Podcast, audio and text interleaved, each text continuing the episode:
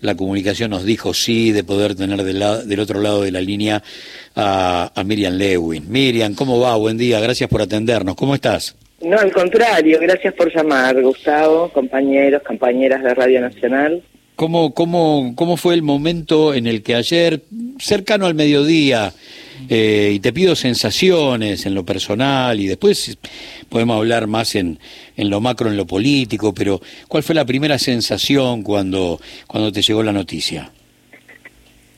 Eh, bueno, no sé si decir alegría, pero sí una profunda una profunda emoción. Yo sabía, todos, todas sabíamos que este proceso se había iniciado con la presentación de una carpeta hace varios años, eh, el, proceso de seguimiento, de que, que, culminó ayer, ¿no? Que culminó ayer con, con eh, la aceptación de, de la ESMA como eh, patrimonio de, la humanidad. Y como bien decías en la introducción, es especialmente significativo en esta época donde circulan tanto eh, los dichos, los discursos eh, apologéticos de la dictadura y, más allá, que reivindican la, la dictadura.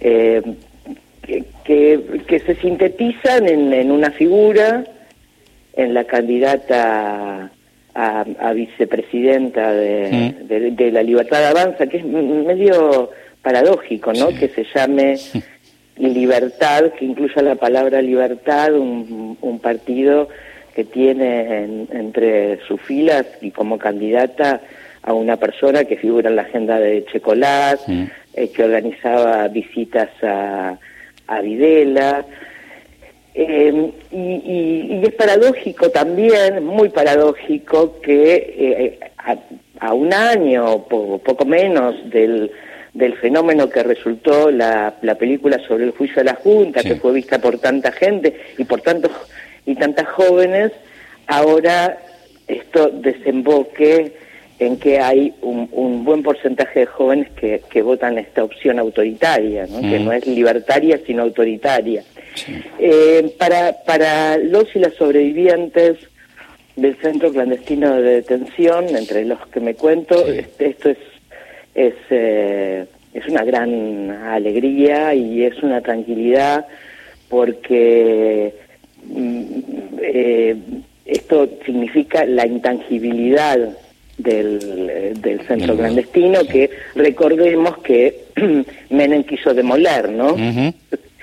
Eh, y hay eh, ahora el, el, predio está está lleno de vida eh, el predio tiene el archivo de la memoria el predio tiene el museo Malvinas el predio tiene el canal Pacapaca el canal Encuentro el predio tiene el Centro Cultural Conti, están los antropólogos forenses, está la Casa de las Madres, la Casa de la Militancia, la verdad es que em, se resignificó eh, y en el medio de todo esto, o, más bien en una de las márgenes, eh, la más cercana a la General Paz, este, este sitio de memoria, que era el casino de oficiales, que era el corazón del, del centro clandestino de detención, donde eh, se llevaba a la gente recién secuestrada, se la torturaba, eh, se violaba a mujeres, eh, se falsificaba documentación para que los integrantes del grupo de tareas de la patota pudieran eh, viajar por el mundo con pasaportes falsos, secuestrando gente y operando incluso en el exterior, se apropiaban de los bienes de las personas desaparecidas, bueno, una, una serie de crímenes que, que ya muchas de las personas que están escuchando seguramente conocen, ¿no? Yo estaba hablando en, la apertura, haciendo un raconto de eh, medio medio desprolijo eh, sobre eh, todo lo que significaba la exesma, ¿no? Y uno enseguida aparece la pequeña Sardá y Basterra y Rodolfo Walsh y, y las monjas francesas y y de repente aparece un dato que generalmente no, no, no, sé, está como traspapelado, pero que tiene que ver con, con, el, con el proyecto personal de Macera, proyecto cruel, cínico, de ser él la proyección democrática cuando termine la dictadura y, utilizarlos a ustedes como mano de obra esclava, hablar de la ESMA como una especie de campo de rehabilitación, ¿no? Y, y el diario Convicción y el Partido para la Democracia Social. Ahí también, ¿no? Hay que poner el acento sobre lo que fue un, un cachito de esa locura como parte de ese proyecto personal que tenía eh, un tipo como Macera, que debe ser, sin duda, uno de los más crueles entre todos los crueles de la última dictadura, ¿no?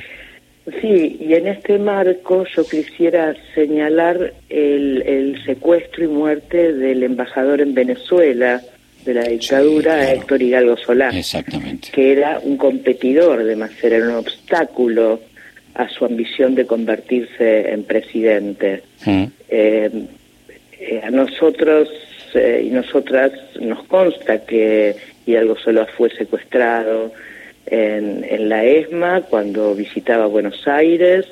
Eh, lo vimos, era un hombre alto, estaba encapuchado, lo llevaban al baño, lo vimos con traje.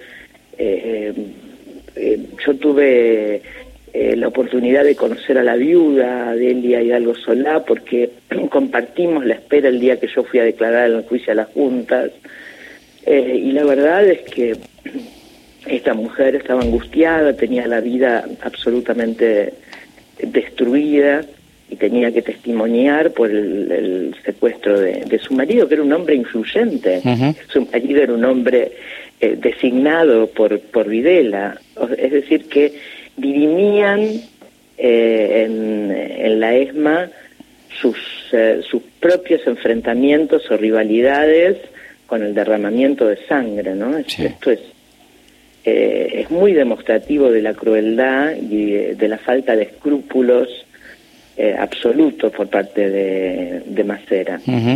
Frente a esta terrible dosis de, de negacionismo, que tienen algunos, muchos otros eh, directamente apología, ¿no? Y sumo a, al acto de, de, Villarruel, que lo único que hace es reverdecer su, su pasado como de alguna manera organizadora de visitas guiadas a la casa de Videla y cosas por el estilo, esa, esa carta que tira Patricia Bullrich a, las Fuerzas Armadas, un poco para generar un, un, un, puente con la posibilidad de una nueva ley de perdón y, y ustedes van a ser reivindicados por el trato inhumano que sufrieron cuando la mayoría hoy está en prisión domiciliaria, cuando todos tuvieron los, los derechos y garantías que no tuvieron sus víctimas, ¿no?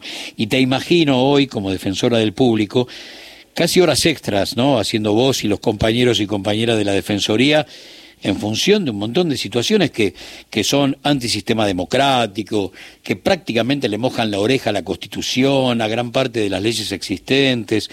¿Cómo se ve eso desde tu lugar en el presente? En, la Defensoría venimos trabajando, ustedes saben, hace bastante sobre la cuestión de los discursos de odio que mm. convocan a, la eliminación eh, del otro y cuando están en boca de un candidato o candidata son más peligrosas por la repercusión que tienen mm. y cuando se emiten desde los medios de comunicación masivos son todavía más peligrosos eh, cuando no se contextualizan. Ojo, yo no digo que no haya que eh, invitar todo lo contrario a candidatos y candidatas, cualquiera sea su discurso, pero es responsabilidad de comunicadores y comunicadoras darle un contexto a esto.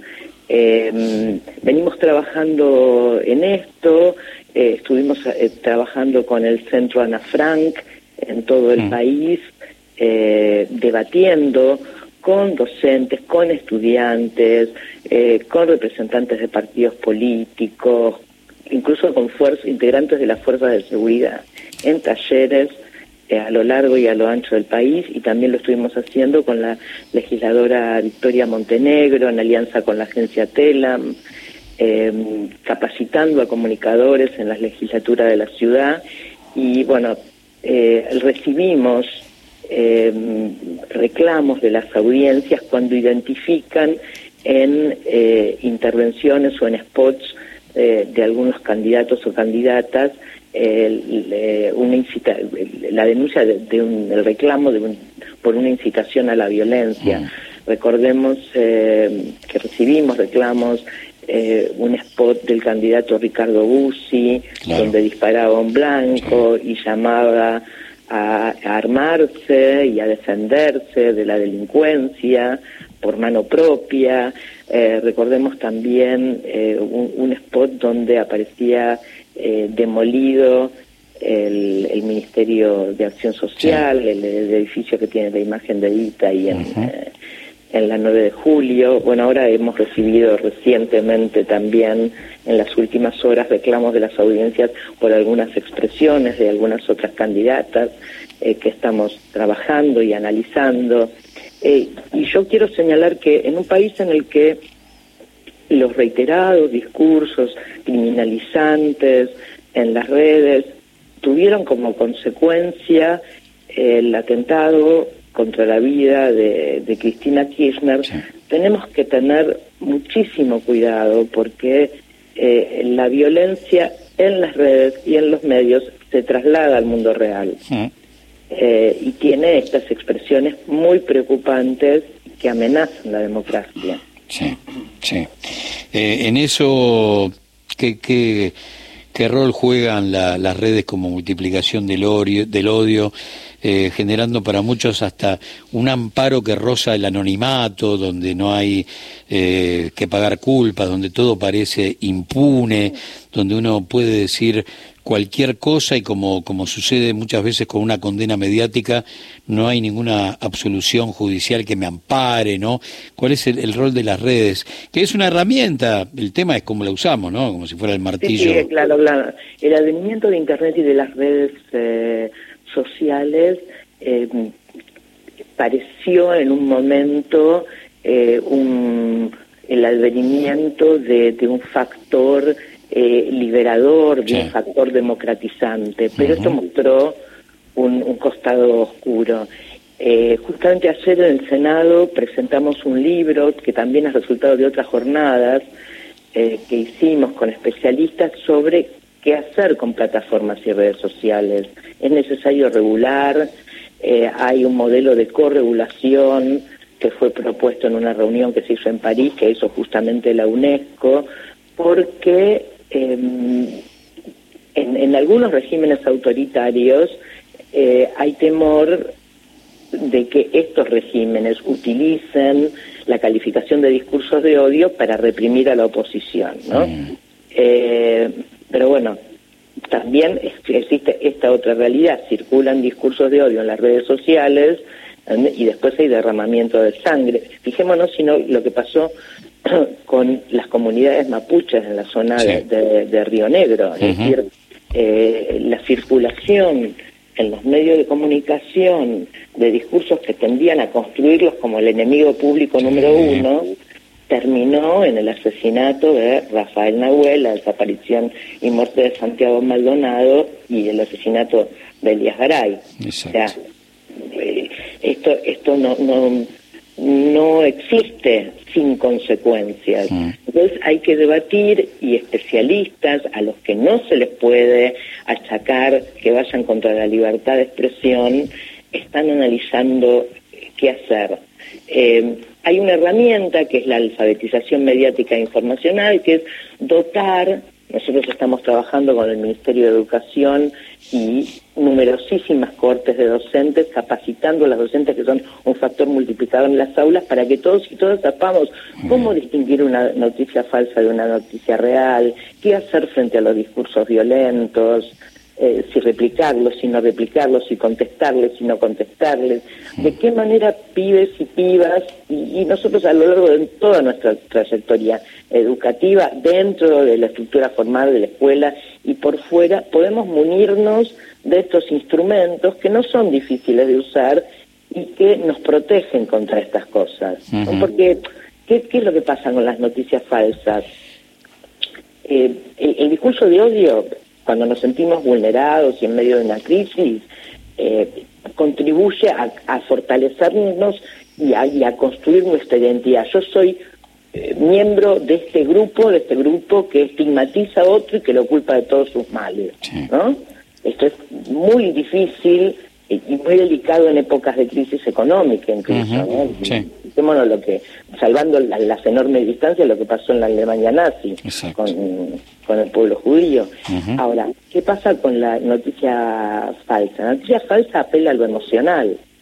Es lo que vos esperabas que sucediera, ¿no? Eh, o sea, es, es vos la lees y la compartís y le pones un me gusta inmediatamente porque es lo que vos esperabas. Y muchas veces las imágenes son falsas, es algo que no ocurrió ayer en la marcha de la CGT, sino que ocurrió hace cinco años en Chile. Pero como vos estás esperando, porque está en sintonía con los prejuicios que ya tenías, contribuís a viralizarla. Y otro, otro tema que hay que analizar es también de qué manera lucran las plataformas con los discursos de odio. está probado que se viralizan con mucha eh, facilidad y con mucha velocidad. Entonces, cuando el discurso más circula y más es compartido, se recogen más datos. Y esto es objeto de lucro, es un negocio de las plataformas porque venden esa información personal, la comercializan. Entonces hace poco estaba hablando con una académica eh, de Reino Unido que estudia estos fenómenos y cuando yo le decía, ¿por qué tardan tanto a veces en bajar eh, de una red social cuando uno hace el reclamo eh, un discurso que es claramente discurso de odio? Y ella me decía, porque cuanto más permanezca visible ese discurso, más se comparte y más datos se recogen. Entonces, eh, eh, esto tiene muchísimos costados. Y cuando hablamos de la libertad de expresión, eh, Gustavo, desde la Defensoría del Público, hablamos de la libertad de expresión de todos y todos, no solamente de quienes son dueños de los medios o que tienen acceso a una cámara o un micrófono, también de los grupos vulnerables que son expulsados de la discusión, de la plaza pública, porque se atemorizan y se silencian. Entonces lo que queremos es que todos discutamos en igualdad de condiciones, no que eh, tenga libertad de expresión aquel que tiene acceso a un medio de comunicación o que tiene cuentas con más seguidores o seguidoras. Esta, hay, es, es un fenómeno multifacético y muy complejo, porque también es verdad también es verdad que algunos regímenes autoritarios criminalizan a tuiteros o a gente que tiene blogs, etcétera, etcétera, o que tiene una cuenta en Instagram cuando critican alguna acción gubernamental. Gracias Miriam por este rato donde hablamos de, Gracias por llamar. de pasado y de presente, pero siempre estuvimos hablando de futuro, me parece. Gran abrazo, Miriam. Qué linda frase. Muchas gracias, Miriam. Miriam Lewin, eh, como sobreviviente de la ESMA, como periodista, como compañera y como defensora del público, eh, su, su rol en este momento.